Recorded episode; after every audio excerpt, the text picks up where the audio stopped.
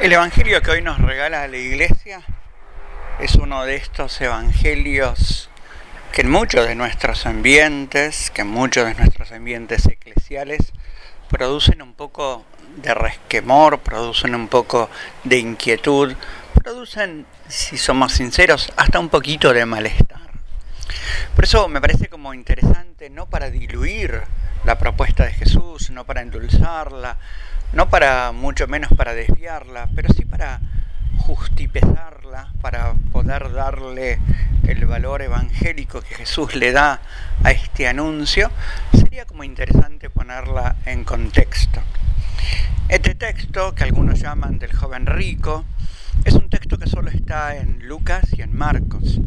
En Lucas eh, exactamente es un joven que se le acerca a Jesús preguntándole sobre qué hacer para tener la vida eterna. En Marcos, diferente, es un hombre adulto, es un hombre adulto que corre y que no pregunta por el azar, sino pregunta sobre cómo hago para heredar la vida eterna. Y me parece dos cosas importantes porque este adulto que se acerca a Jesús y que lo detiene en su camino a Jerusalén y lo detiene arrodillándose lo detiene llamándolo maestro bueno. O sea, hace muchos gestos que reconocen en Jesús casi un señorío, casi una presencia, una maestría que vienen de Dios. Este hombre que al arrodillarse lo coloca a Jesús en un lugar de absoluta reverencialidad. Este hombre que al detenerlo y al preguntarle a él, titulándolo como bueno, lo pone casi en un lugar de Dios. Esto es lo que Jesús también le va a corregir. Este hombre, evidentemente, cualquiera de nosotros, un hombre que tiene un proceso de fe. Y casualmente en el texto esto queda evidenciado. Este hombre le pregunta sobre cómo hacer para heredar. Y este primer término no me parece ambiguo, no me parece que tengamos que pasarlo, si quieren, de largo, porque al, al, al calificar el reino como una herencia, lo que está diciendo este hombre es que acepta que el reino siempre es un regalo, que el reino siempre es como es gratuito, que el reino no se compra, que el reino es una herencia recibida, que el reino es pura gratuidad. Y esto es lo primero que también tenemos que nosotros como incorporar al mensaje que el Evangelio hoy nos da. El reino siempre es gratuidad, el reino siempre es regalo.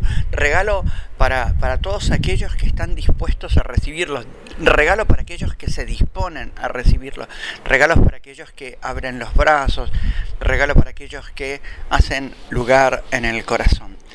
Y aquí, en este lugar en el corazón, se entiende entonces este juego de contraposiciones donde este hombre se da cuenta que no está dispuesto a dar los pasos que Jesús le propone. En este lugar en el corazón, en este vaciar el corazón de todo, de uno mismo, de lo que nosotros consideramos valor y riqueza, vaciar el corazón, disponer el corazón para que Dios reine absoluta, total, integralmente en el corazón, es lo que este hombre pelea y descubre que no está dispuesto a vivir. El diálogo se da con, con un modo muy judío. Y aquí es donde el segundo elemento que quiero poner en contexto, que me parece profundamente interesante. Para el pueblo judío, el signo de que Dios te bendice, el signo de que estás caminando bien en la vida, era la multiplicidad de frutos en, la tierra, en el ganado, en la familia, en las posesiones.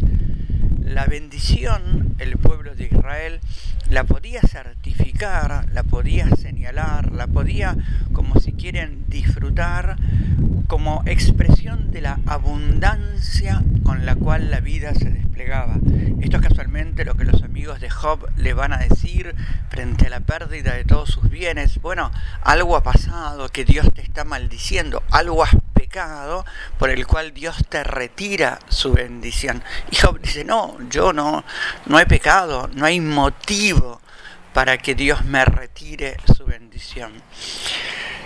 Por eso los apóstoles van a decir eh, en la segunda parte de este Evangelio que hemos leído, bueno, pero entonces ¿quién se puede salvar si lo que antes era bendición, si aquellos signos de bendición no alcanzan para, para entrar en el reino, para recibir el reino, ¿qué es lo que alcanza? Entonces todo es imposible, ¿no? Parecería que toda acción de humana es imposible. Y Jesús le dice, sí, porque para lo que el hombre es imposible, para Dios es posible. Y vuelve a poner en el centro entonces que el reino, que, que, el regalo de la presencia es siempre gratuito, es regalo. Por eso para el hombre es imposible. Ningún hombre, ninguno de nosotros, ningún hombre haga lo que haga, va a poder, como si quieren, conquistar el reino, conquistar la decisión de ser amado por Dios, conquistar la decisión de que Dios reine en su corazón. Esta es una decisión que ya tomó Dios en todos los corazones y en todos los hombres. Pero entre medio, entonces el núcleo, este núcleo que nos que, nos hace ruido, este núcleo tan contracultural, este, este, este núcleo de, la discusión y de la controversia que tiene que ver con la riqueza. Maestro, ¿qué, ¿qué, tengo que hacer? Entonces Jesús le cita los mandamientos. Bueno, hace esto, hace aquello, hace aquello.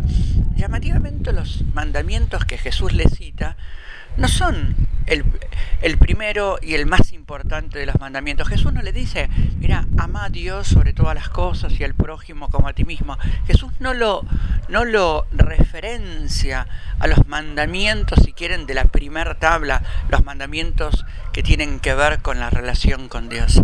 Jesús lo refiere a los mandamientos que tienen que ver con la relación con el hombre, con la fraternidad, con el otro. Jesús lo que le dice es, bueno, no, no maltrates, no maldigas, no mientas, no, no, no cometas falso testimonio, no mm, honra a tu padre y a tu madre. Todos los mandamientos en los cuales Jesús va a referir a este hombre adulto tienen que ver con la vida social, vincular, fraterna.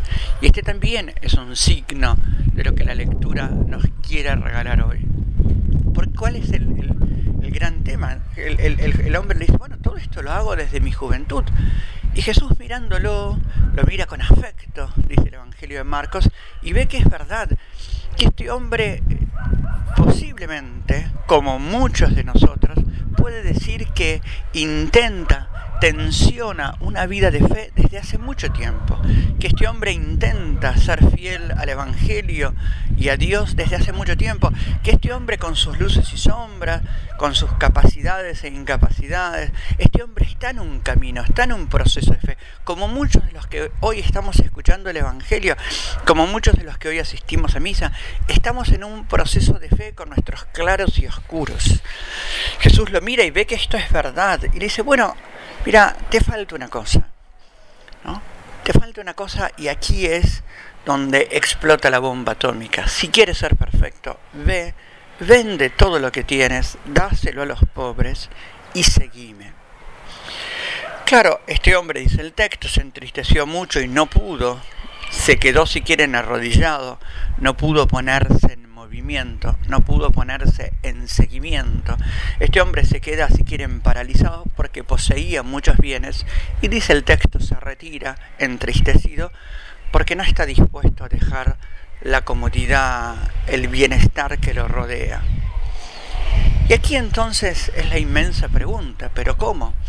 Entonces a muchos de nosotros, la iglesia misma, que posee bienes en abundancia, que poseemos bienes eh, en general para pasar una vida acomodada, aunque no sea enriquecida, una vida acomodada.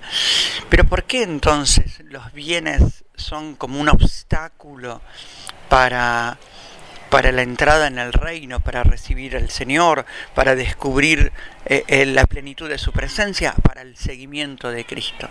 Y Jesús lo dice con mucha simpleza. Si no estás dispuesto a que el centro de tu corazón y de tu vida sea yo, aunque esto te despoje, de lo que no estás dispuesto a despojarte, es difícil que me entregues todo tu corazón. Y aquí está la inmensa tensión, que en este hombre es la riqueza y que tiene que ver con la riqueza, que tiene que ver con nuestras riquezas. La capacidad que tengamos de despojarnos de criterios, de ideas, de vínculos, de posesiones que nos impidan la centralidad y el seguimiento, que nos impidan el seguimiento a Jesús que hace que mi hermano sea mi hermano, que hace que coloca al otro en clave fraterna, en clave de responsabilidad fraterna, en clave de, eh, de preocupación fraterna. Comprender que lo que tenemos no es nuestro, comprender que lo que tenemos es una simple administración que nos invita a que todos los hombres tengan vida, que nos invita a que nuestros hermanos no sufran. Porque aquí está el gran tema. Este hombre o la riqueza que nos encierra tanto en nosotros mismos, que nos cree como dueños exclusivos, que lo único que importa, lo primero que importa, lo que esencialmente importa es nuestro disfrute, nuestra comodidad, nuestro bienestar, nuestro estar bien.